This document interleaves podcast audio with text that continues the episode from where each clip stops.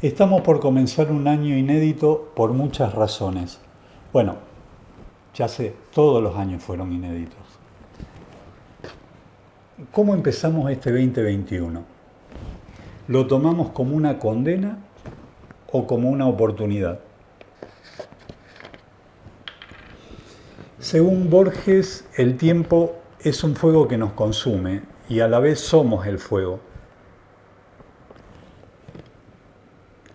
Te deseo felicidad.